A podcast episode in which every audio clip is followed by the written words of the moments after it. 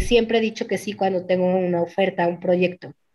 O sea, ¿cómo pasé de vender dulces mexicanos a estar en la industria cervecera, a, hacer un proyecto de cervezas europeas, a un proyecto de cerveza artesanal, a, un, a dirigir la asociación? Era porque, oye, Paz, necesitamos a alguien que haga esto. ¿Te lo avientas? Sí, a lo mejor sin saber, pero con las ganas de aprender y aprender rápido y pues también tener este, este rollo de, agarrarle a las cosas. La verdad es que sí ha sido más regalo divino que otra cosa, pero siempre me ha aventado a decir y a tomar las oportunidades sin miedo. Hola, te doy la bienvenida. Yo soy Maite Valverde de Loyola y esto es Mentores. Cada semana te comparto la vida extraordinaria de héroes cotidianos en un solo podcast. Y estoy segura que encontrarás tu sentido de vida fascinante. Mentores. Hola, ¿qué tal? ¿Cómo estás? Te doy la bienvenida a este set y mi invitada de hoy es Paz Austin. Paz es la primera mujer directora general del Consejo Mexicano Vitivinícola desde el 2019. También fue directora general de Acermex, la Asociación de Cerveceros Artesanales Mexicanos. Y durante su gestión, la asociación creció de nueve afiliados a 120. Además, tiene reconocimientos en la revista Gourmet y como una de las mujeres que han aportado a la industria gastronómica en México.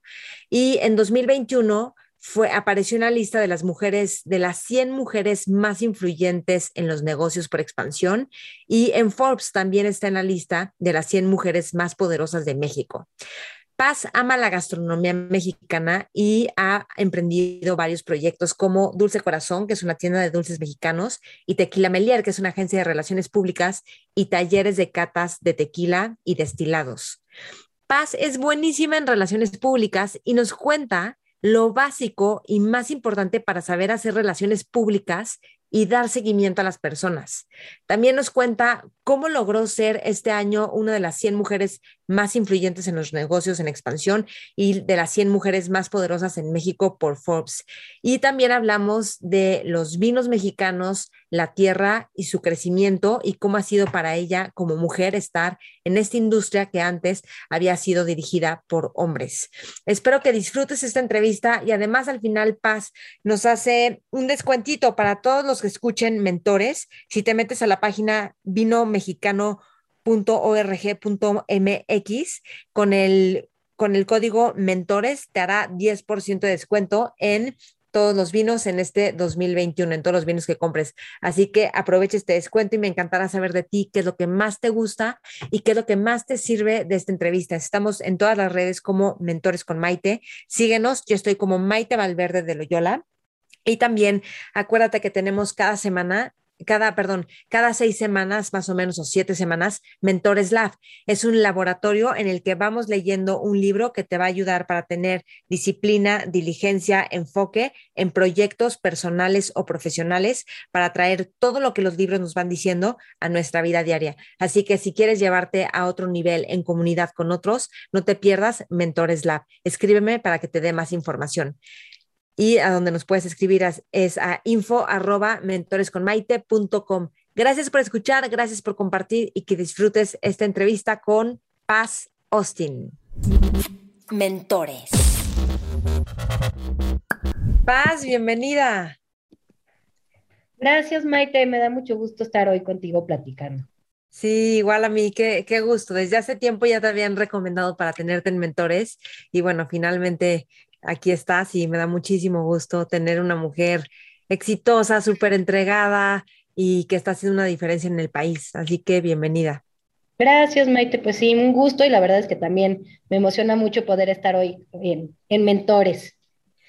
Pues mira, te voy a, quiero empezar preguntándote, o sea, creo que eres una picudaza de las relaciones públicas, o sea, eh, si algo te puede caracterizar es cómo sabes hacer relaciones y cómo aprovecharlas. Y me gustaría preguntarte si esto es algo con lo que tú naciste, si lo fuiste desarrollando, o sea, ¿cómo te has hecho de estos skills? Pues fíjate que sí, yo creo que, que es parte de mi personalidad y de cierta manera lo he sabido capitalizar a lo largo del tiempo y creo que, que el momento cumbre donde me di cuenta que podía ser algo que me ayudara mucho fue en, la carrera y, y mucho, ya sabes, los consejos de los profesores de hagan muchas relaciones públicas, hagan este, amigos y, creo que eso tiene que ver mucho con la parte, eh, sí, de personalidad y también eh, formativa en tema de una carrera de comunicación, que es lo que, lo que yo tengo. Sí, somos colegas. Somos colegas, estudiamos juntas. Sí, sí, sí. Entonces, pero, a ver, dime, ¿cómo, o sea, cómo, cómo hacer relaciones públicas? Si alguien te preguntara, o cuando tú, porque también mentoreas a mucha gente, o sea, a lo mejor trabajando, tú no sabes que estás mentoreando, pero le estás enseñando muchas cosas a otros. Y eso es lo que dicen de ti, o sea, que realmente aprenden mucho de ti. Entonces, ¿qué, cómo, manejas este tema de las relaciones públicas? ¿Qué es clave? Eh,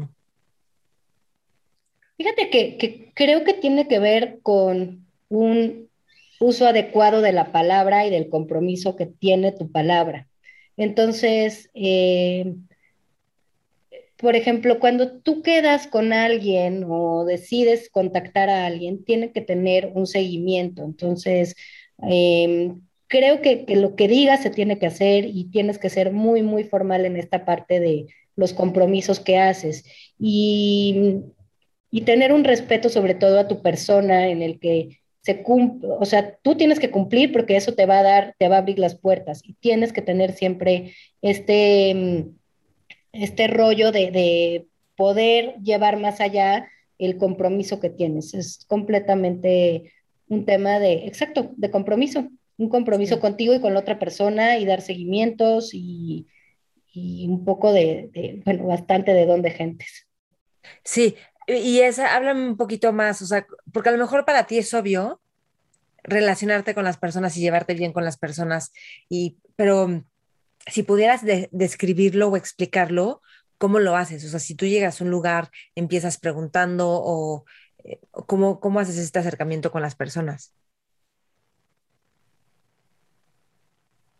Pues es, es, que sí se ha dado de manera natural, pero también es un ejercicio constante. Yo creo que tiene que ver un tema de validación. Las relaciones públicas para mí es validar, ¿no? Entonces, cuando tú validas tu trabajo, cuando tú validas una relación, cuando tú validas el, compromiso de crecer un proyecto, es ahí donde se, da el tema de relaciones públicas. Y tú vas haciendo un tejido muy, este, pues puede ser un tejido muy fino entre las conexiones que tú hagas con esta persona. Por ejemplo, creo que lo puede explicar muy bien eh, un tema ahorita eh, de la validación que te puede dar estar en un ranking, ¿no? Ok, bueno, ya estás en el ranking, ¿qué viene? ¿no? Entonces empezaron a, a llegar ciertas conexiones de personas de, oye, te vi en esta publicación, me gustaría tener un proyecto contigo, ¿qué podemos hacer? Uno, tienes que contestar para bien o para mal, se dé o no se dé, tú tienes que estar abierto a hacer esas conexiones. Entonces, una vez que empieza esta comunicación,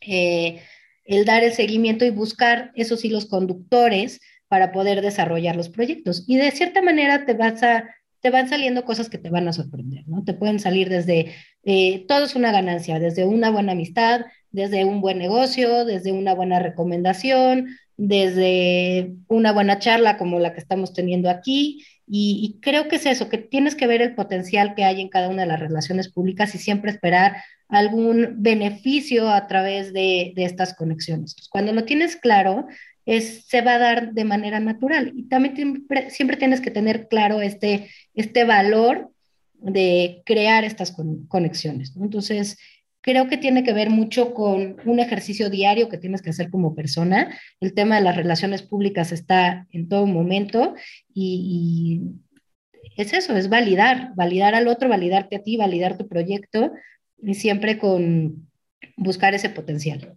Ok, entonces dime algo, o sea, cuando tú estás, por ejemplo, llega, ¿tienes algún caso concreto donde a lo mejor mantener la relación o lograr lo que querías te costó trabajo, pero lo lograste, o sea, te ganaste a la persona o te ganaste el proyecto, algo que nos puedas contar.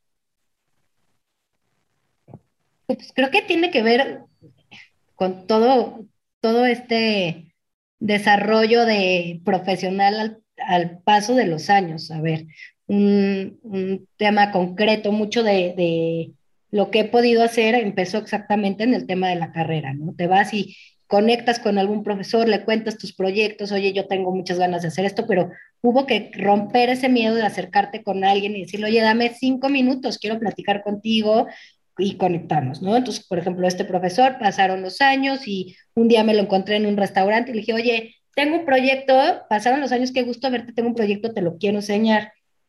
Entonces, eh, oye, vente a comer, fuimos a comer, y después de eso es, oye, te voy a conectar con alguien más y de repente esa conexión me llevó a estar mucho más de frente en tema de destilados, ¿no? Y que, que la parte gastronómica donde me había estado yo desarrollando, a través de esos destilados se abren otras puertas y entonces tú de cierta manera vas, vas buscando y a lo largo de los años estos profesores que eran mis profesores de universidad se han vuelto eso, mentores, se han vuelto compañeros, se han vuelto parte importante, ahorita muchos de ellos están en medios, el, oye, ya te vi que estás haciendo esto, ¿por qué no te doy una entrevista? ¿Por qué no escribes para, para tal periódico?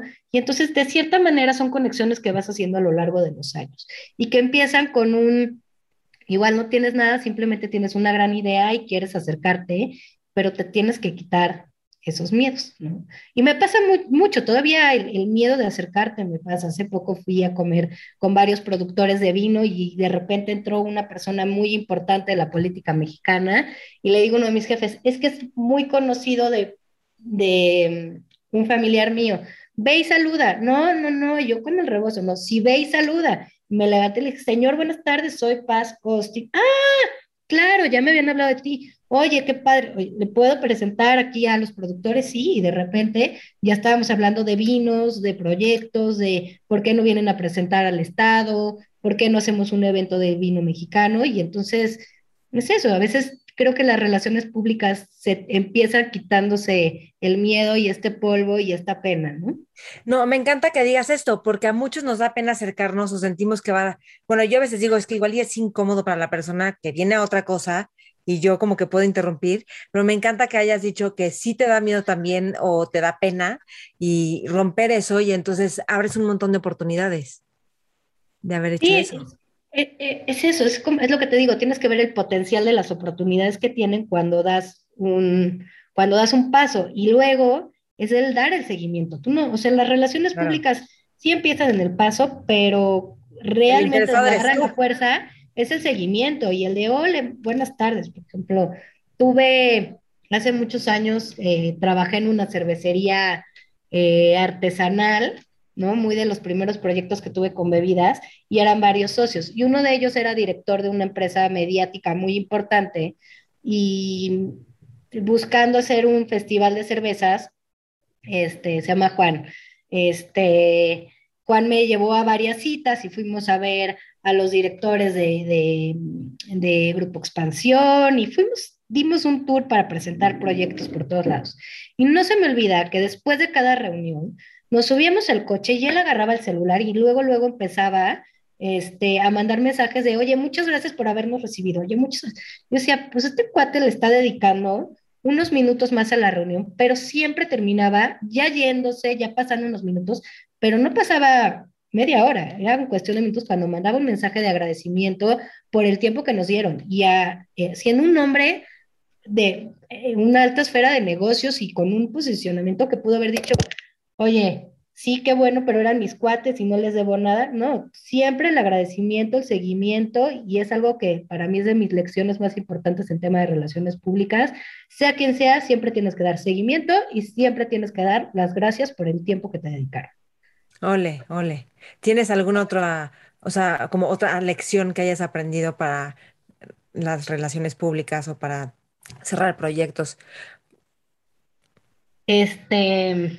O que te haya pasado al revés, que alguien te contacta o te busca y dices, esto fue súper incómodo o esto no me gustó. No, fíjate que una lección también que tuve en algún momento es, no hay no hay persona chica, no hay medio chico, no hay foro chico, porque mucha gente dice, no, es que no, es un programa de radio que nadie escucha o esta persona, pues, ¿qué, qué onda? ¿Por qué le voy a dar tiempo? No, no hay persona chica. Si alguien te busca para algo, tienes que abrir las puertas, tienes que dedicarle unos minutos, siempre estar dispuesto a escuchar y todo. Por supuesto que uno siempre la riega, ¿no? ¿Cuántas veces no se te ha olvidado una cita, un meeting o algo? Pero, pero creo que también tienes que ser muy humilde en esta parte y agradecer y buscar y pedir una disculpa si se te fue algo. Pero no puedes, eh, no puedes pensar que un, un foro sea, no sea suficiente para ti o que una persona no merezca tu tiempo, porque la vida te sorprende mucho. Y muchas veces de la gente que menos lo esperas o del foro donde menos lo esperas, va a tener un gran impacto en tu carrera o van a pasar los años y te los vas a volver a topar. Entonces, yo creo que también una gran lección es la humildad de dar siempre un espacio a todo el mundo. Ole. ¿Te, ¿Te, ha pasado algo así que le diste chance a alguien que pensaste que era algo irrelevante y de repente se abren puertas pues mucho tiempo, pero también lo he aprendido en el caso en el que no le di la importancia y pasó el tiempo y de repente te topas y dices, ay, qué vergüenza, ¿no? Pero también pues son, son, es la manera en la que vas aprendiendo. Ahora, este, sí, pero es que pasa mucho, o sea, es infinidad de veces estas cosas que suceden. Y, y no sé, creo que en algún momento, por ejemplo, cuando tenía mi proyecto de, dulces mexicanos y de investigación gastronómica, pues era una idea y tenía muy poquitos proyectos y estaba como empezando y, y, estaba empezando a entender las relaciones públicas y en eso me topé con una persona que traía la misma idea que yo. Entonces también esa parte de, híjole, ya me robaron mi idea o ya coincidimos, Entonces no, al contrario, ve y une fuerzas para... Mm, para crecer los proyectos. Entonces, eh, eh, en este momento que yo estaba incubando una idea o un proyecto, se acerca alguien que traía el mismo canal y el mismo chip que yo, y sí me dio miedo al principio, porque yo dije, traigo la única idea potencializadora máxima, así, y dije, no, la voy a guardar con recelo. Y de repente esta persona como que me fue dando confianza y ahora hacemos grandes proyectos. Este, de hecho, el ratito me voy a ir a comer con, e, con ella, pero se volvió una gran amiga y una gran aliada y, y, logramos desarrollar proyectos muy bonitos en torno a la gastronomía y a la fecha seguimos coincidiendo, ¿no? Y en ese momento ella tenía una posición de poder muy importante, era editora de una revista gastronómica, y pues la verdad es que me ayudó mucho a encaminarme. Y en vez de, o sea, también esta parte de ser, eh, de, sororidad o de ser, tener un tema de colaboración, pues son de las grandes lecciones que te va dando la vida. Yo en su momento estaba así con el pánico de por qué voy a soltar mi proyecto para compartirlo contigo y resultó que, que pues sumar eh, te ayuda a crecer. Ole. Quiero que me cuentes, Paz, de o sea, primero te escogieron, te escogieron como una de las 100 mujeres más, eh, más influyentes en los negocios por expansión y luego en Forbes como una de las 100 mujeres más poderosas de México. Entonces, más o ¿en qué año fue lo de la lo de expansión? Fue este mismo año, en marzo de este ah, año, Maite. Ah, también fue este, año. ha sido fuerte.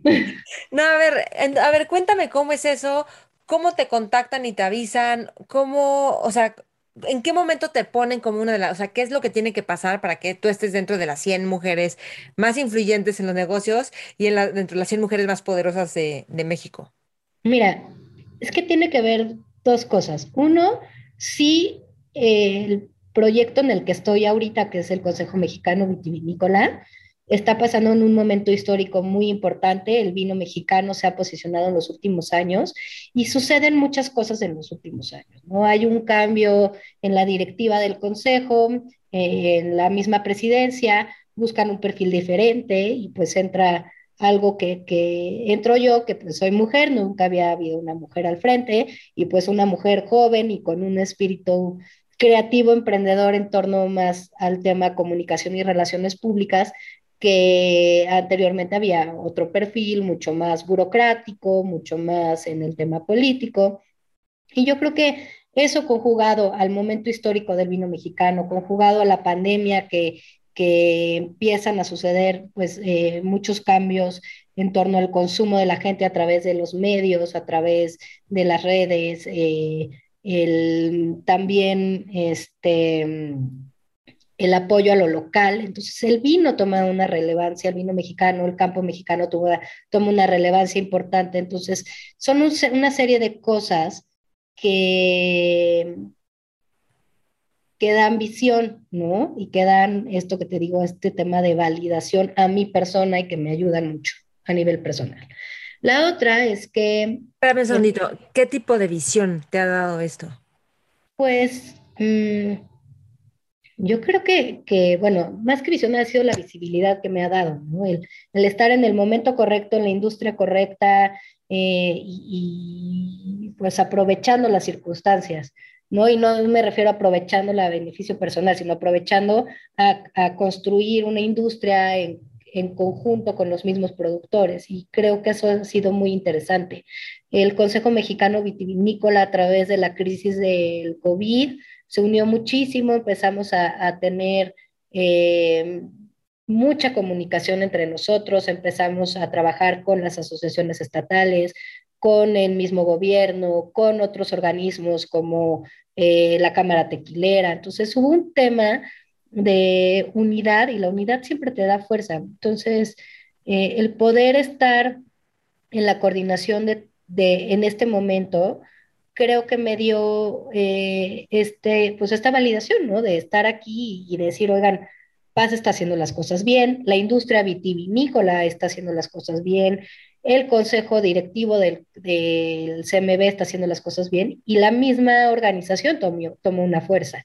Entonces, pues al estar a, en esta visibilidad de los medios, en esta visibilidad de la industria, en esta visibilidad entre otros organismos, pues eh, eh, dio un poder en el momento adecuado.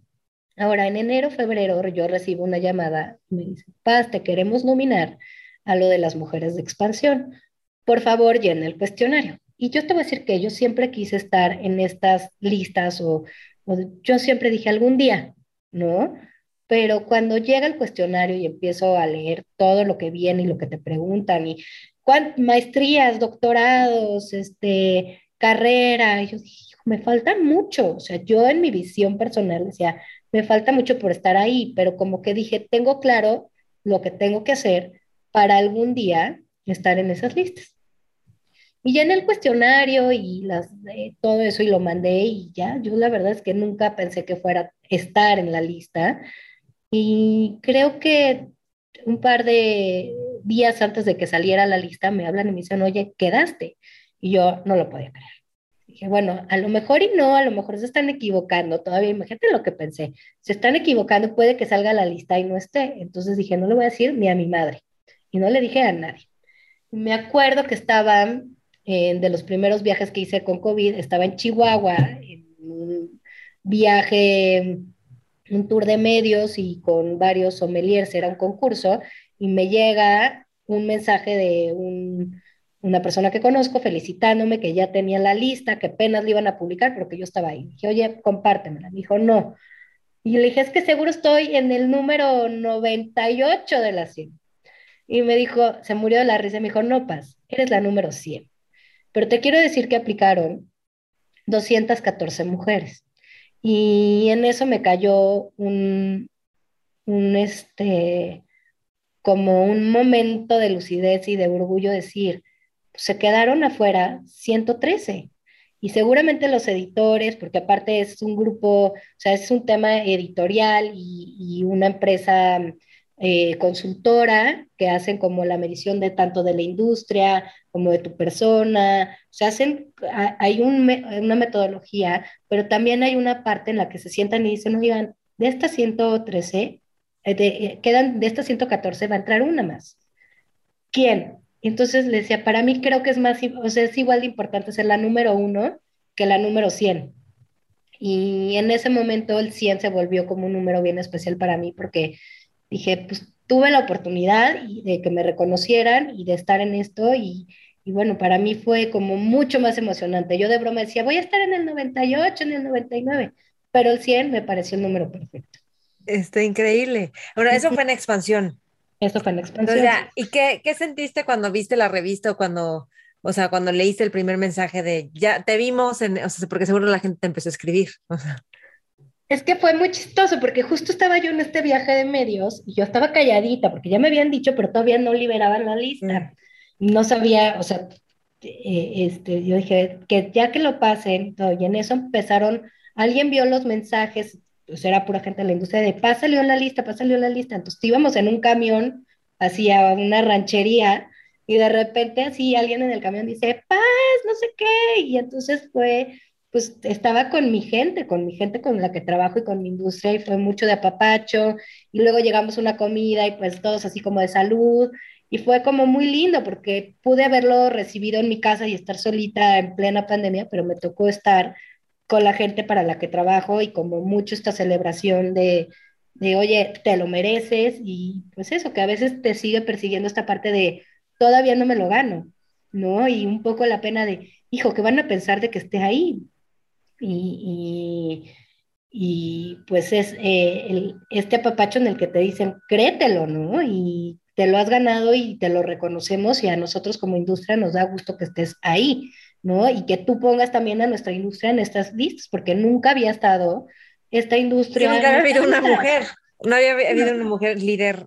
Exacto, pero incluso era muy raro como que, que, apareciera algo de vinos, o sea, porque el vino mexicano todavía tiene mucho terreno que ganar contra los vinos importados o los tequilas, o sea, siempre habían estado las tequileras, siempre habían estado las mujeres de la cerveza, si te pones a hablar de qué representa la industria cervecera o qué representa la industria del tequila en un, en un país como México que todavía no tiene eh, esta, eh, esta preferencia por el vino, por, por los hábitos de consumo, entonces es como, pues ya estaban acostumbrados a tener ahí mujeres del sector primario de otras, de otras industrias, pero pues no, y de repente y tú estás ayudando a posicionar el vino mexicano, ¿no? Y de hecho creo que ganó una, hubo un premio al mejor Cabernet mexicano. Y tú estuviste involucrada, o sea, ya estando tú en la... Sí, pero no tiene, ya ahí sí yo no tengo ningún mérito, pero se lo celebré mucho y lo pudimos comunicar muy bien. Exacto, o sea, pero de alguna forma tú estás haciendo las relaciones y el exposure de todo lo que se está haciendo. Entonces, cuando hay exposure y hay comunicación, la gente voltea a ver y entonces empieza a ser relevante algo. Pues sí, creo que soy parte del engrane que está haciendo que el vino mexicano esté en boca de todos, no solamente este, en, los amantes del vino. la copa, sino que estamos hablando del vino mexicano, no solamente en México, sino en el mundo. Y creo que es un trabajo en grupo por parte de los productores, de la mesa directiva, de, y pues por supuesto mío, que traemos este rollo de comunicar y comunicar y comunicar. Y bueno, ahorita traemos buenas noticias para, para el posicionamiento de, y la internacionalización del vino mexicano. Oye, dime algo, nada más pasa, terminamos este tema y sí quiero preguntarte cosas del vino, pero luego fue la revista Forbes, después esta expansión fue Forbes. Eso sí ni me la esperaba. Esas ni te avisaron, o sea, eso no, Tuve, el día que salió, estaba, tuve varios Zooms en temas de normas y regulaciones y abogados y todo desde las 8 de la mañana, entonces yo ya estaba a las 8 de la mañana frente a la pantalla y me llegaban mensajes, pues yo veía, me decían felicidades y dije, ay, qué chistoso, yo creo que los de expansión volvieron a subir la nota y mucha gente no lo había visto, no sé, estuvo muy raro esa parte. Y este, y de repente ya cuando veo, digo, no, esta no es la portada de expansión, y veo y veo Forbes, dije, no, esto sí es una locura. Y este, y ya, pues obviamente le avisé a mi mamá, a la abuela, pues ya sabes, a, al, círculo cercano con quien celebras, que normalmente es la familia, Y este, y ya, y empezaron a llegar los, los mensajes y las felicitaciones, y esa sí me agarró muy por sorpresa, y pues también pues con un orgullo, y pues ya mucho más digerido y más creyéndotela que, que en la primera, que todavía estaba muy escéptica, ya en este manejo de, sí, la neta sí, le trabajas duro. Sí, era justo lo que te quería decir, o sea, ¿Qué, o sea, porque seguro has atravesado tormentas, momentos negros, momentos de frustración, como todo mundo, y además me queda clarísimo que eres una mujer súper entregada y que le chambeas durísimo. O sea, ¿qué tipo de desafíos has tenido que hoy dices, qué bueno que lo atravesé? Y porque estos premios o estos reconocimientos son como una validación o un apapacho. Sí, ¿qué es eso? Sí. Esas eh, dificultades. es eso? Pues hijo, es que son, son, siempre pasa, ¿no? Siempre de repente dices, ya quiero tirar la toalla, ya me quiero dedicar a otra cosa, Dios mío, por favor, mándame un millonario que me saque a trabajar, que esas cosas luego no pasan, pero aparte tampoco podría, porque así me gusta mucho trabajar. Sí, porque tienes alma emprendedora. Ajá, entonces creo eh, que es eso, como que cuando he estado a punto de tirar la toalla, siempre llegan muy buenas sorpresas y, yo creo que he tenido esta suerte de, de, que la vida me traiga cosas muy bonitas, ¿no? Desde esta oferta de trabajo llegó en un momento muy, muy justo en el que necesitaba algo así, que no lo esperaba y que aparte yo sí creo mucho en esta parte de la energía de decreta, velo, eh, no sé, el Consejo Mexicano Vitivinícola, o sea, yo estuve en, en la industria cervecera un buen rato, hice colaboraciones con los mezcaleros y yo siempre decía, qué padre de ser estar en el consejo. Y incluso hace muchos años, yo creo que tiene como unos 12, 15 años, para algún proyecto todavía estando en la carrera, pedí una cita en el consejo y fui a la que ahora es mi oficina y en la que yo me siento en ese escritorio. Y me senté frente al que era el director en ese momento y le dije, oye, pues es que traigo un proyecto y queremos hacer esto. Y yo me acuerdo que veía, veía la oficina y decía, qué padre trabajar en esto. Y guau que me recibieron en el consejo. Y guau que el director del consejo me dio una cita y que ahí estaba sentado eh, este, el señor eh, Vélez, Ramón Vélez, que ahora él eh, está en una bodega y que es buen amigo. Y siempre le digo, es que yo, no sabes cómo te agradezco el que me hayas dado esa oportunidad siendo un estudiante que traía un proyecto de hacer un festival de las bebidas tradicionales mexicanas que me hayas dado esa oportunidad. Y yo llegué y toqué la puerta y ahora, o sea, el día que entré a mi oficina y que dije, yo ya estuve aquí y vine a pedir como estudiante un, un favor de que me escucharan un proyecto y me ayudaron, la verdad es que sí me ayudaron. Entonces pasa el tiempo y ahora estás ahí y de cierta manera lo decreté. Y yo creo que otra cosa que ha sido como eh, eh, buena lección en esa parte es que siempre he dicho que sí cuando tengo una oferta, un proyecto.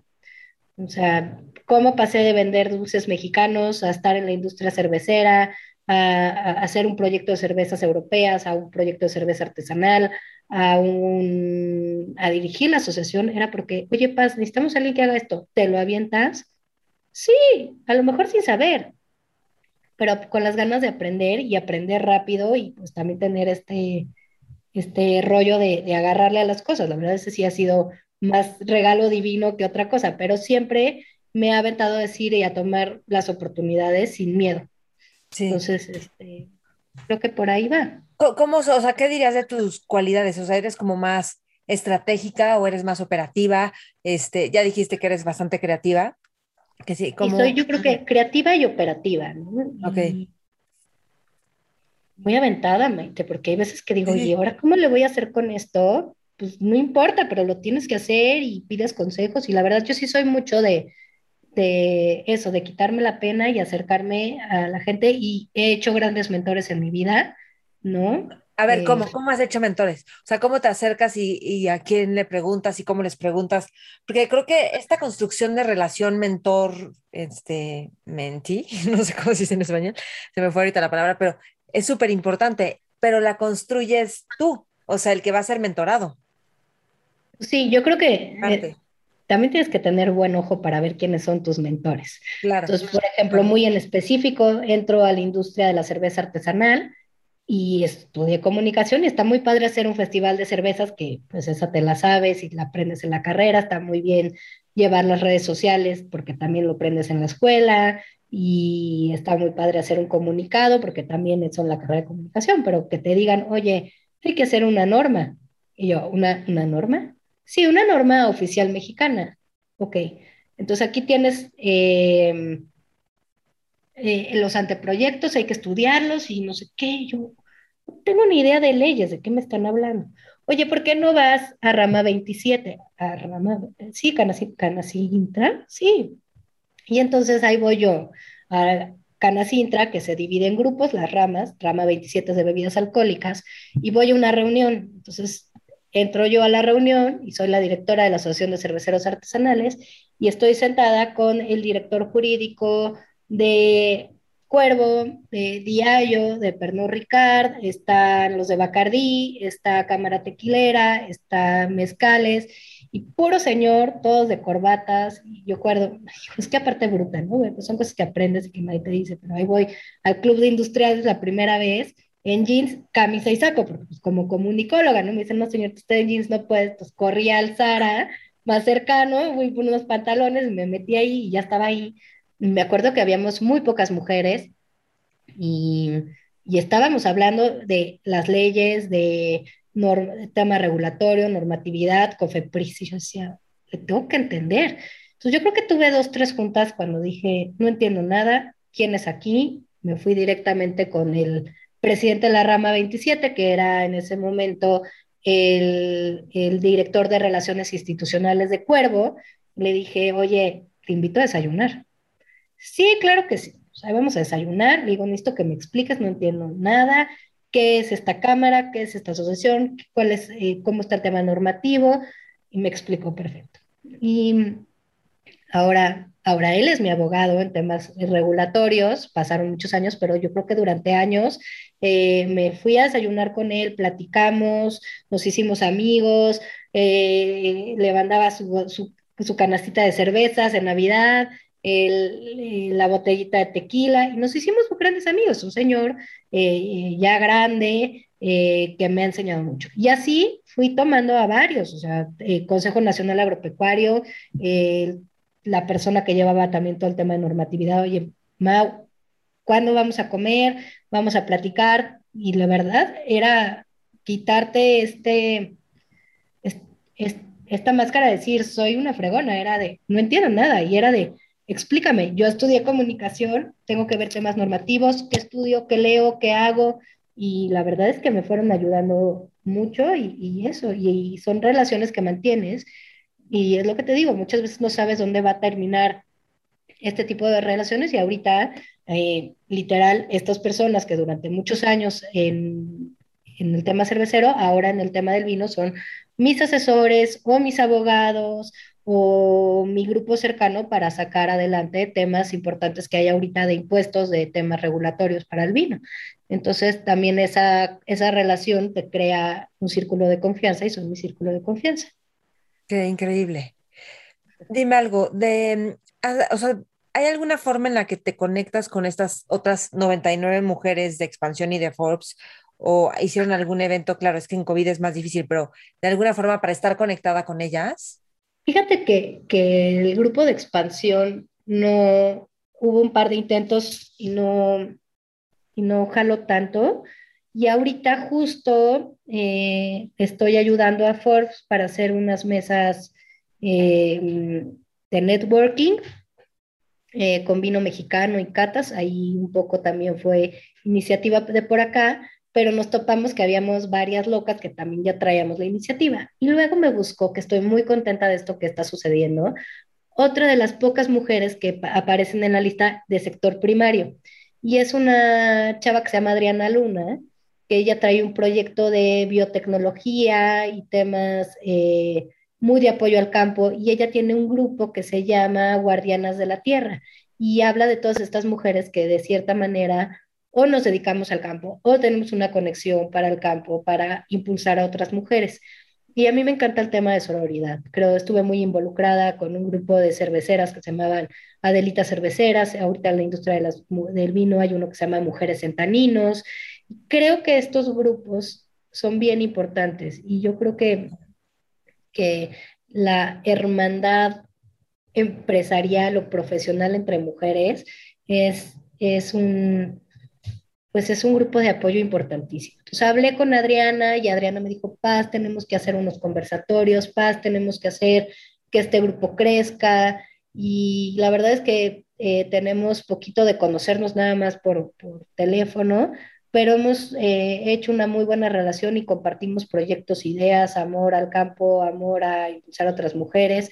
Entonces, eh, son relaciones que yo creo que, que, quedan y que sí se tienen que impulsar. Entonces, este, eh, sí, pues de cierta manera se están dando y ya para septiembre tenemos eh, las primeras reuniones y ya veremos quiénes quieren jalar.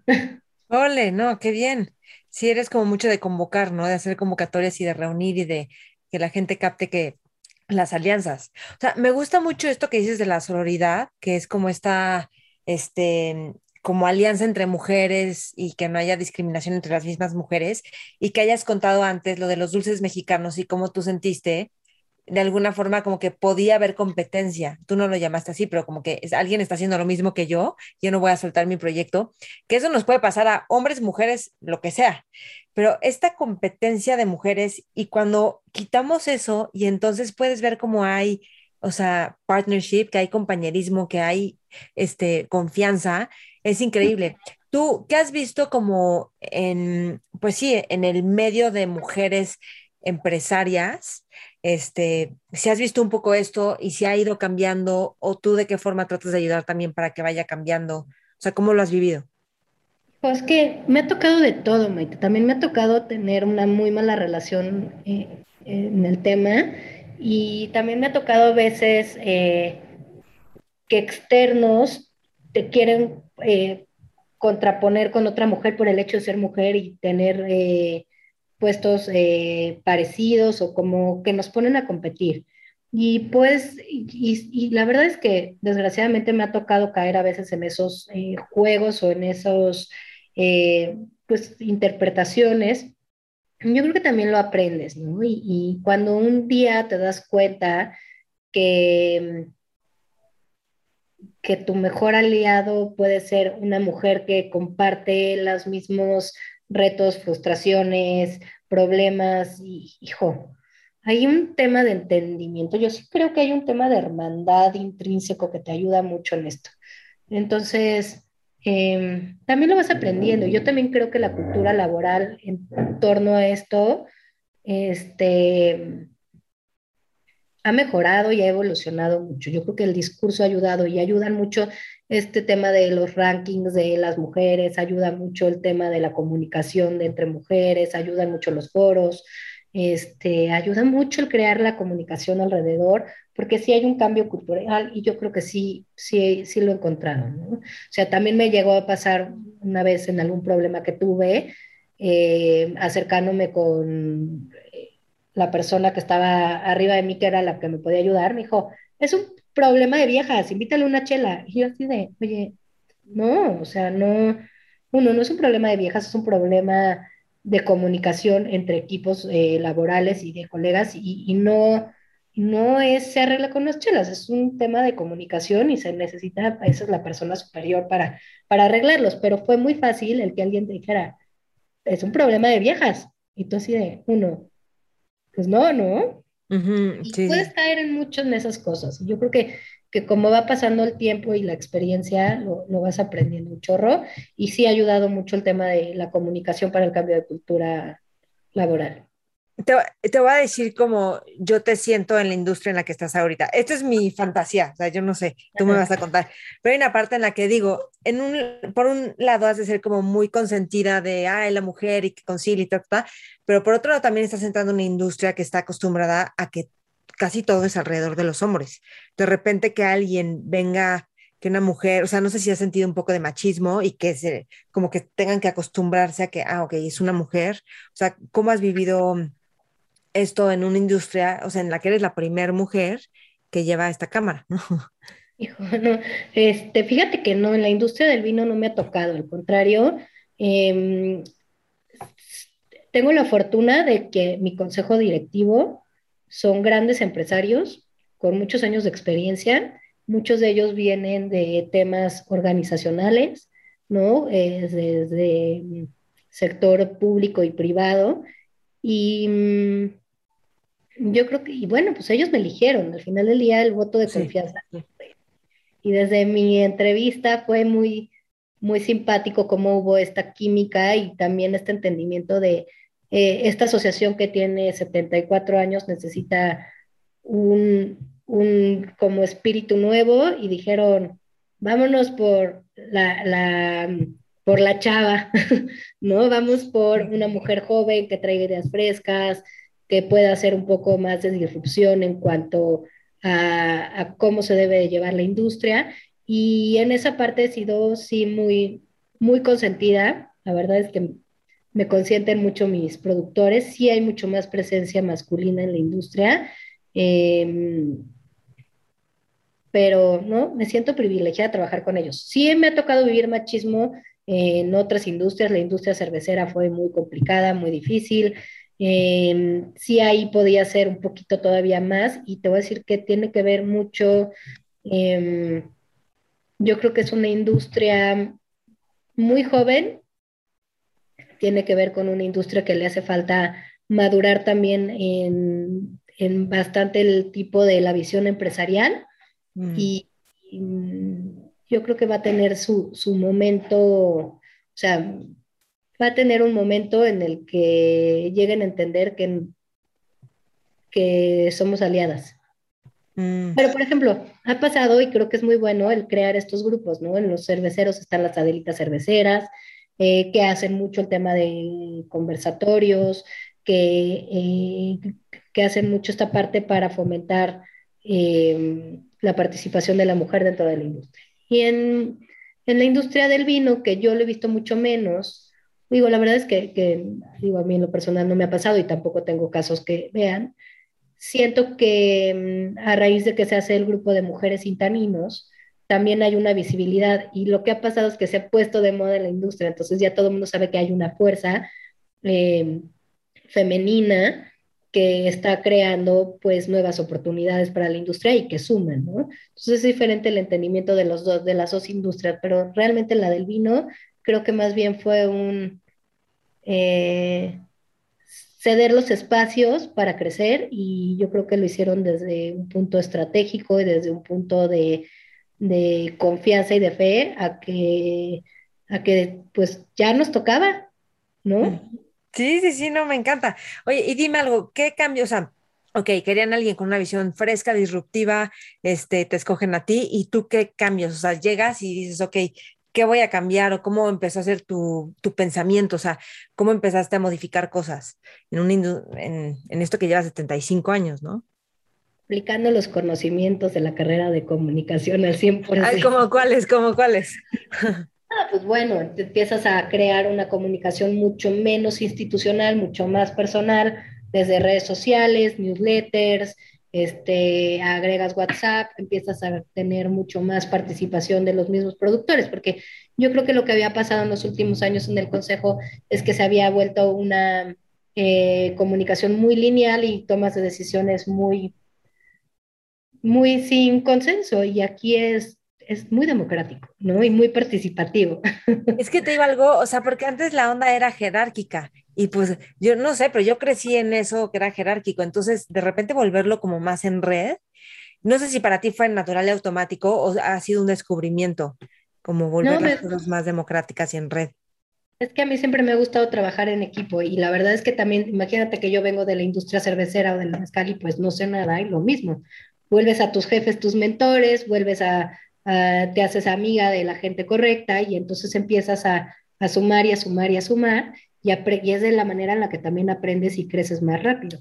Entonces yo siempre he estado eh, buscando estar en contacto con, exacto, como tú dices, con la red que está en el consejo. Tengo, el capital más importante que tengo es una red de productores, de distribuidores, de universidades, o sea, nosotros eh, tenemos tanto socios honorarios como numerarios y los honorarios son universidades, entonces conmigo colaboran grandes académicos e investigadores y a veces digo, oye, no tengo idea de cómo se hace esto, o, llegan tecnologías para el campo que yo no sé si funcionan o no, pues le hablo a aquellos investigadores, a los técnicos, y, y, de cierta manera es eso, es ir haciendo redes. Ok, y dime algo de estos grandes empresarios con los que este, que te escogieron, ¿qué les has aprendido a ellos? ¿Qué has descubierto? Ay, hijo, tantas cosas. Bueno, una cosa muy importante creo que forma, ¿no? Y tiene que ver mucho en relaciones públicas. Sí, la parte jerárquica y las formas institucionales son bien importantes. Y entonces también tengo jefes que son muy de, eh, en esta formación eh, de la vieja escuela, podríamos decir, en donde las formas son muy importantes. Y yo creo que eso, ese tema de protocolo, de, es importante también conservarlo y tenerlo, porque le das seriedad y le das eh, pues la importancia que deben de tener las cosas. También no podemos decir una parte es la frescura y la modernización y el tema digital, y la otra es que siempre tienes que tener las formas para del tema institucional. soy una, una, asociación empresarial, ¿no? Y tienen que estar. ¿Qué más les he aprendido? A, paciencia, a tener paciencia, porque también eso, el ser muy acelerada a veces este, te, te puede llevar a tener ciertas este, decisiones a lo mejor no tan acertadas y la paciencia ha sido importante y más paciencia en años COVID se requiere. ¿Qué más me han enseñado? Mm.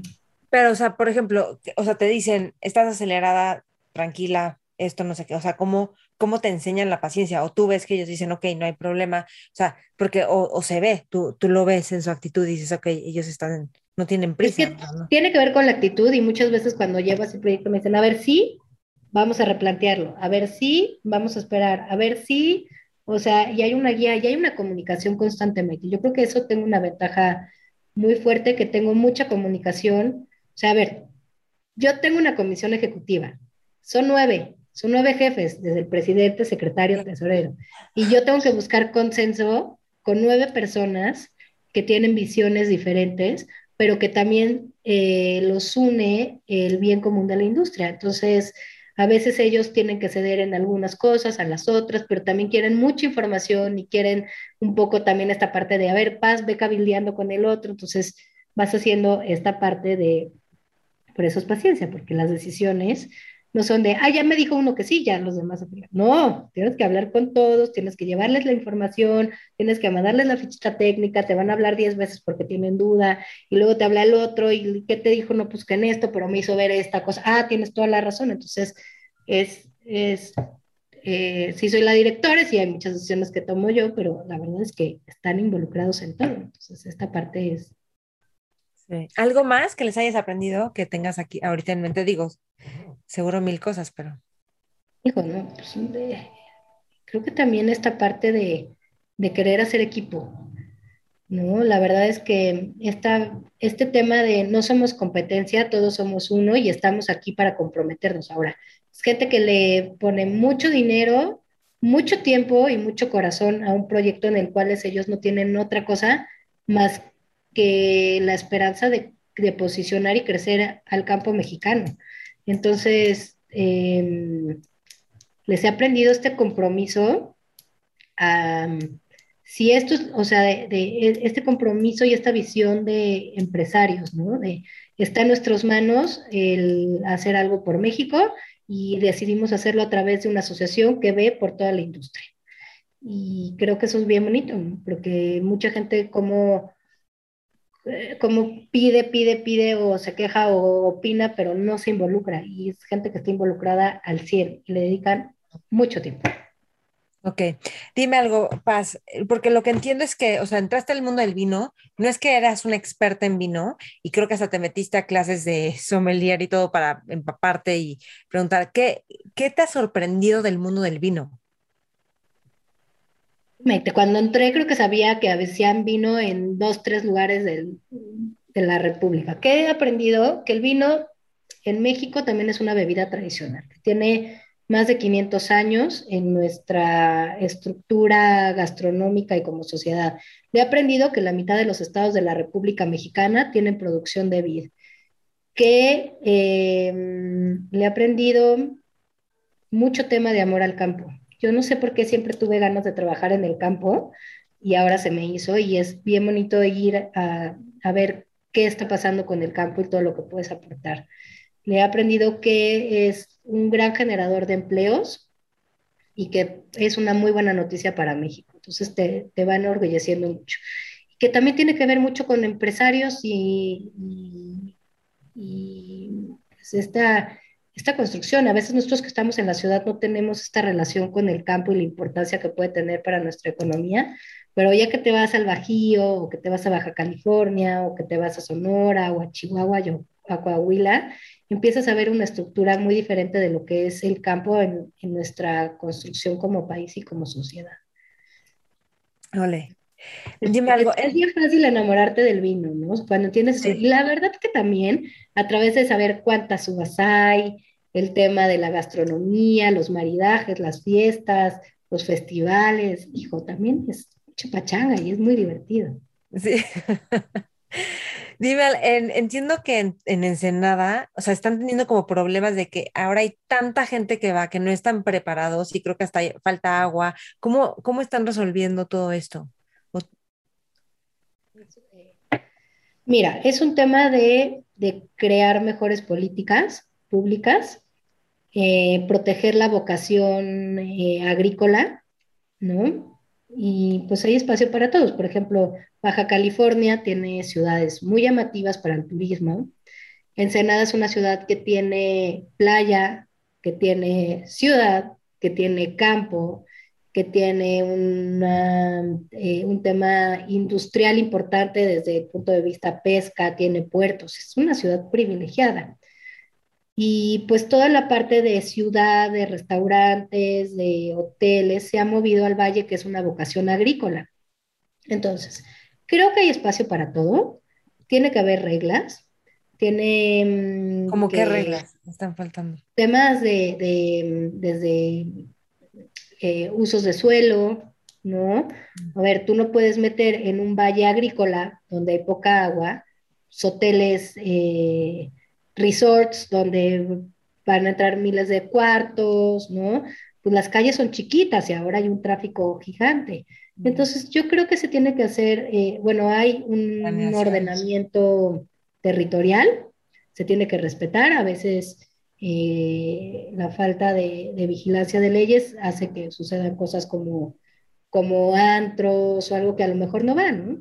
Y y pues yo creo que es un momento en el que tanto las autoridades como los empresarios tienen que cuidar pues uno de los mayores tesoros que es el campo agrícola que hay allá. ¿Qué viene? Viene un Congreso Mundial eh, para el próximo año y el tema es sustentabilidad y pues va a ser precisamente en Ensenada y pues se va a tomar estos temas del impacto ambiental que tiene el no respeto a la tierra y pues bueno, es aquí cada quien tiene que tomar su responsabilidad y poner su granito de arena. Pero bueno, los productores eh, vitivinícolas estamos muy conscientes de ello y estamos trabajando mucho con la Universidad de Baja California, con el Colegio de la Frontera Norte, con las autoridades para eh, proteger a los valles. Ok. Dime algo, tú como directora general del Consejo Mexicano Vitivinícola, por cierto, o sea, tienes como por tantos años o es abierto, ¿cómo funciona?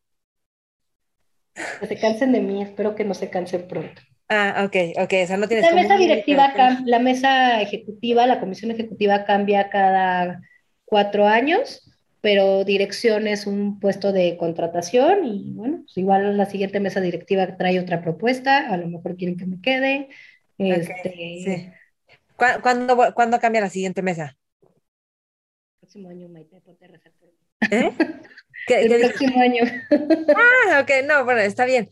Y este, y, pero también tienes, o sea, puedes combinar esta parte emprendedora porque también tienes, o sea, dentro de todo esto, tú estás emprendiendo proyectos y te permite emprender proyectos alrededor de, bueno, ¿no? Tienes esto de, de lo del tequila Melier, que creo que ya lo tenías antes, lo de dulce corazón, pero, o sea, ¿cómo, cómo te divides para que eso funcione para estar en esto y también como creando nuevas ideas, ¿no? Porque tú lo tienes que hacer porque eres creativa. Pues fíjate que tanto Tequila Melier como Dulce Corazón este, no han operado en los últimos años. Eh, la verdad sí me he concentrado a este trabajo, es un trabajo muy demandante y que ahorita le quiero dedicar, pero sí, no, no, eh, son opciones que tengo para un futuro, que me gustan mucho, que sigo enamorada de ambos proyectos y este pero bueno, ahorita están en stand-by, la verdad es que no me daría la vida ahorita traer proyectos de emprendimiento, así es que concentrada en el consejo al 100, pero siempre este gusanito, cuando eres emprendedor siempre traes y, y hay días que me pongo a pensar en cómo podría desarrollar los proyectos y los escribo, los escribo, los escribo y, bueno, las ideas ahí están para que algún día vean la luz nuevamente y se reactive Dulce Corazón y Tequila Manier. Ok, entonces, a ver, es que quisiera entender esto. Una parte tuya, muchas de relaciones públicas, muchas desde irte a comer con gente. Luego también entiendo que lees bastante. Entonces, ¿cómo más o menos equilibras tu vida? O sea, porque igual sí trabajas mucho, pero igual y hay un punto que dices hasta aquí, hasta esta hora ya no trabajo más, o en fines de semana no trabajo. O sea, ¿cómo funciona un poco? Muy difícil. es muy difícil, pero creo que es algo que se tiene que practicar y que a veces, digo, ha habido épocas en la vida que se me olvida y me concentro al 100 en la chamba y de repente, pues la máquina quiebra, ¿no? Entonces, creo que esta parte de, de tener momentos para ti son muy importantes y sí me dedico mucho como a esta parte de vida familiar, ¿no? El tener los espacios para estar en familia o con los, amigos. Eh, sí me gusta leer un chorro y... ¿A qué hora lees? ¿A qué hora leo? Pues antes de dormir y los fines de semana. Ok, ¿y qué estás leyendo? Ahorita es, eh, está un poco rudo, es el... No importa, dilo. Más como de relaciones personales y amorosas y así. Sí, sí, sí, sé que más de desarrollo personal. Lutero, ahorita es un escritor que se llama Luciano Lutero, que es como de desarrollo humano. Ok, ok, es esto. ¿Y cómo se llama el libro? Ay. No me acuerdo. No te acuerdas, ok, no importa. Ok, está bien, está bien. Porque según yo sí le chambeas a la parte personal, que eso está padre, ¿no? Sí, fíjate que sí le dedico bastante, tomo, este, desde hace varios años tomo terapia una vez a la semana y me encanta, es como ese momento que me regalo a mí misma. Eh, le entro durísimo al box, porque a veces hay que sacar la energía y las frustraciones, pero también le entro al yoga, entonces hago yoga dos veces a la semana y pues, es un poquito de todo. Está cool. Fíjate que una vez una amiga, yo le decía, ¿no te fascina ir a terapia? Y la otra, ¿no? Porque yo, ¿por qué no? Digo, porque voy a hablar de lo que no me gusta. Y yo, o sea, pero te ayuda a resolverlo, como que a mí se me hace lo máximo, ya sabes, así como se me hace un placer todo lo que sea. Me encanta ir a terapia. Me la saboreo todas las semanas de, híjole, me faltan dos días. Pero bueno, a veces le pido que me la adelanten, pero me encanta. Paz, si estuvieras en una mesa con jóvenes líderes, emprendedores, visionarios, hombres y mujeres, ¿tú qué les aconsejarías?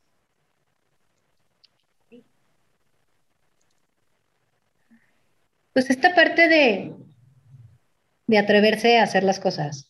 A mí es algo que me ha funcionado, decir, sí, sí, sí lo quiero hacer y aventarme a hacer las cosas y aprender y que no te dé miedo y que no quitarte esta, esta, este tema de no soy capaz de hacerlo, ¿no? Este, yo fui muy mala en la escuela, Maite, muy mala, reprobada hasta quinto de primaria, mala en matemáticas. Y, mucho tiempo yo pensé que iba a ser muy mala en muchas cosas en mi vida. Y el día que dije, no, la verdad es que no, tengo otros, otra manera de aprender o otra manera de, de comunicarme diferente a la que me enseñaron en la escuela tradicional y ese día decidí como, pues darme la oportunidad, ese día empezaron a salir bien las cosas y yo creo que lo más o sea, acertado que he hecho es decirle que sí a los retos y no quedarme chiquita ante ellos. ¿Cómo es tu forma de aprender? Dices, yo tengo otra forma de aprender y de comunicar. Fíjate que esa, la de precisamente el tema de tu podcast, el tema de los mentores me ayuda mucho y el tema de bajar las armas para decir, no entiendo, no sé, explíquenme este, ha sido importante. Y también reconocer mucho los errores. Yo creo que de los errores sí. y, y decir, bueno, pues igual me vuelvo a equivocar, pero ahí voy. No, ¿te da, te da miedo equivocarte? No. Ya no. O antes sí, o no. Sí, uno aprende. Claro que te pone nerviosa y te quita el sueño al decir tengo que tomar decisiones, pero pues las tienes que tomar igual, ¿no? Sí, exacto. Eh, ¿No sientes que a través de estos reconocimientos de este año en la revista y además, o sea, llevas, ¿cuánto llevas? ¿Un año y cachito en la de directora? Voy a cumplir dos años en octubre. Ah, vas a cumplir dos años. O sea, ¿no sientes que todo esto como que te está constituyendo, o sea, que te, lo voy a decir así, pero como si estuvieras como siendo más mujer, o sea, como más dueña, como más clara de, de quién eres, lo que has creado, o ya lo tenías súper claro como trayectoria? Claro que te ayuda claro que te ayudan esas cosas, ¿no? Y, sobre todo porque e, es, es lo que te digo, todo este tema de relaciones públicas y medios y eso te validan, pero te validan con los demás, pero también te validan a ti misma. Yo cuando pasó lo de expansiones de nombre, lo que me falta, pero algún día y de repente pues hubo un panel y una metodología que dijo, claro que estás ahí y chale, te la crees. Sí, sí, sí. No, qué, qué, increíble. Muchísimas felicidades, Paz. Gracias, Maite. Muchísimas felicidades. Y también porque creo que eres alguien que ha mantenido la humildad. O sea, decir, no sé, voy a preguntar, bueno, está esto y que no haya como, eh, ¿y cómo cultivas la humildad? Yo creo que eso a través de equivocarte, ¿no? Y decir, sí, me puedo equivocar, pues bueno, ¿Qué ha pasado que se te suben los humos, o sea, o que empiezas a sentirte Ay, claro. ¿Y qué haces, qué haces para Yo digo que si no nos aterriza la vida, te aterriza. Humildemente te digo que sí. ¿Y qué haces para como tierra otra vez? la vida te vuelve a poner donde tienes que estar y ya, y también la terapia te sirve un chorro y también, este, pero fíjate que yo creo que cuando me iba peor era más soberbia y era más subida yo creo que tuve unos años en los cuales un proyecto no daba y era, era bien canija y bien mal hablada y bien, porque estaba como en este tema de frustración hasta que un día dije, no te salen las cosas porque estás enojada y porque estás frustrada y porque le estás gritando al mundo entero. No puedes, ¿no? Entonces, el día que dices, fluye, aprende, y te empiezan a salir las cosas. Y yo creo que cuando dejé ese momento como creo que mi momento oscuro profesional en el cual andaba peleándome con el mundo entero, que eso era, era pelearte, cuando dije ya deja de pelearte y, aprende y acepta las críticas y pues cuando se empezó a dar todo, ¿no? Yo creo que cuando dije ya, qué cansancio estar enojada y queriendo tener la razón siempre, ahí es cuando empezó a fluir todo. ¿Hace cuánto fue esto? Ay, eso tiene como seis años. Ok. Y, este, y luego la otra es, igual que me dieron el, proyecto, igual me lo quitan, ¿no? También tenerlo siempre presente el día de mañana. O sea, sí, ahorita yo soy, sí, wow, la de Forbes y la de expansión y la directora, pero el día de mañana también me lo pueden quitar. Entonces yo tengo que hacer un trabajo y lo tengo que hacer bien y tengo que dar resultados y eso es algo que tengo presente siempre. Mm. Ole. ¿Qué desafío personal tienes ahorita? O sea, no sé si yo de repente me veo como con temas, o sea, como que estoy trabajando un tema en mi vida, ¿no? ¿Qué desafío personal tengo ahorita? Ay, concentrarme en lo importante. Luego hay muchos distractores que no valen la pena, entonces concentrarme en lo importante y también el, el desafío personal que yo creo que más he enfrentado en los últimos años, ese es el tema del balance. ¿no? El tema del balance entre tu vida personal y el trabajo, porque me gusta tanto mi trabajo y me apasiona tanto que a veces es bien fácil que se vuelva tu vida personal también. Y, ¿no? sí, Tienes que tener todo, un poquito de todo. Y, también si de repente una parte no fluye, también ser muy piadoso contigo, decir, oye, ahorita la verdad es que no me da la vida para hacer ejercicio, pues ni modo, oye, ahorita quiero comer rico y, y no estar a dieta, oye, ahorita este, la verdad no tengo eh, ganas de andar eh, de sociable, ¿no? O ahorita la verdad es que mi concentración no da tanto para la chamba y también pues pedirte unos días de vacaciones y replantearte y todo. Lo único que sí, nunca es dejar la terapia, porque eso es lo que me ayuda a encontrar el balance. ¿Qué, qué tipo de terapia es? Este, ¿Psicoanálisis o es...? Sí, psicoanálisis. Ok, muy bien. ¿Pasa algo más que quieras agregar? No, Maite, pues nada, nomás, este, ay, agradecerte, como platicar estas cosas también ayudan mucho a, volver a ponerte en foco. Sí, sí, ya sé. Hace poquito fue el aniversario de Mentores y a mí me entrevistaron no sabes cómo me sirvió para yo hacer las entrevistas. Dije, ay, como que de repente yo hago preguntas como que siento que ya la persona va a tener la respuesta en el momento y, no necesariamente. Y también sentí muy bonito que se pueden platicar como tantas otras cosas. En general tú vas a hablar de la parte profesional y vas a, pero yo, o sea, yo sé que aquí vas a abrir otras cosas que a lo mejor no estás compartiendo en las entrevistas que tienes normalmente con los medios. Entonces, como ver al ser humano que está detrás de todo esto, de todo este liderazgo, de toda esta trayectoria, y, qué padre Pues qué padre que compartas todo esto con, con tanta apertura y facilidad. Muchas gracias, Paz. Hombre, que me da gusto platicar con una compañera de la escuela. Sí, gracias, gracias. Oye, entonces, este, bueno, a ver, espérame, una más un paréntesis que se me fue lo de vinos mexicanos, que creo que eso está increíble y hay que como mencionarlo, como esta categoría de vinos mexicanos que tú has sido también como parte de ese, de ese lanzamiento, ¿no? Aunque fue del gobierno. Pues es que, bueno, y es de los productores. El tema es crear una herramienta de transparencia al consumidor, donde el consumidor pueda ir a una tienda e identificar de manera fácil el vino mexicano. Y también, em, pues un poco el tema de, de buscar la estandarización de la calidad del vino mexicano, el darle una mayor visibilidad, el que la gente conozca más y sobre todo es un tema de unidad. Cuando esta marca colectiva le pertenece a todos los socios del consejo y está al cuidado de todos los del consejo. Entonces es también muy emblemático, es decir, todos estamos em, eh, encargados de cuidar nuestro producto, nuestro vino mexicano y hacer una construcción de la industria.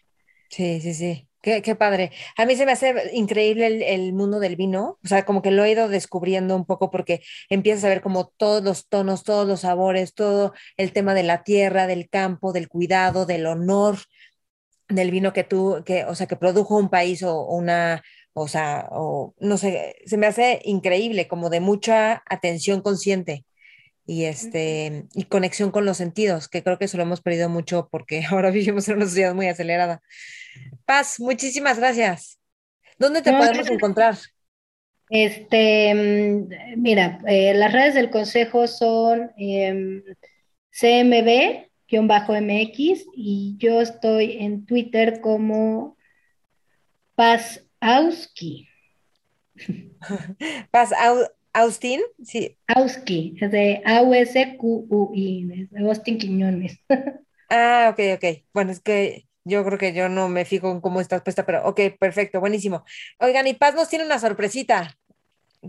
Sí, Maite, fíjate que te voy a dar para todos los que nos escuchan un código que se llama Mentores. Eh, entren en la página vinomexicano.org.mx y ahí está la tienda del consejo. Y em, cuando hagan una compra pueden meter el código Mentores y vamos a dejarlo abierto, ¿qué? ¿Todo el año? Todo el año. Ok, y van a tener un descuento. El 10%. Ok, perfecto. Gracias, Paz. ¿Nombre de qué? Mentores. Me encantará saber de cada uno de ustedes que escucha qué es lo que más te gusta, qué es lo que más te sirve de esta entrevista. Estamos en todas las redes como Mentores con Maite, Spotify, iTunes, YouTube, Instagram y Facebook. Y si quieres nominar a algún mentor o si quieres ser parte de nuestra base de datos que recibe toda la información de cada entrevista, inscríbete a, en, o sea, mándanos un correo a info arroba mentoresconmaite.com. Aprovecha el descuento que nos dio Paz. Yo estoy en todas las redes como Maite Valverde de Loyola. Gracias por escuchar y gracias, gracias por compartir. Mentores. At Grand Canyon University, we believe in equal opportunity, and the American dream starts with purpose. Whether your pursuit involves a bachelor's, master's, or doctoral degree, GCU's learning environments are designed for supportive networking and collaboration. With over 330 academic programs, GCU provides a path to help you fulfill your dreams. The pursuit to serve others is yours. Find your purpose at GCU. Private, Christian, affordable. Visit gcu.edu. It's time for today's Lucky Land horoscope with Victoria Cash. Life's gotten mundane, so shake up the daily routine and be adventurous with a trip to Lucky Land. You know what they say. Your chance to win starts with a spin. So go to LuckyLandSlots.com to play over 100 social casino-style games for free for your chance to redeem some serious prizes. Get lucky today at LuckyLandSlots.com. Available to players in the U.S., excluding Washington and Michigan. No purchase necessary. VGW Group. Void where prohibited by law. 18 plus. Terms and conditions apply.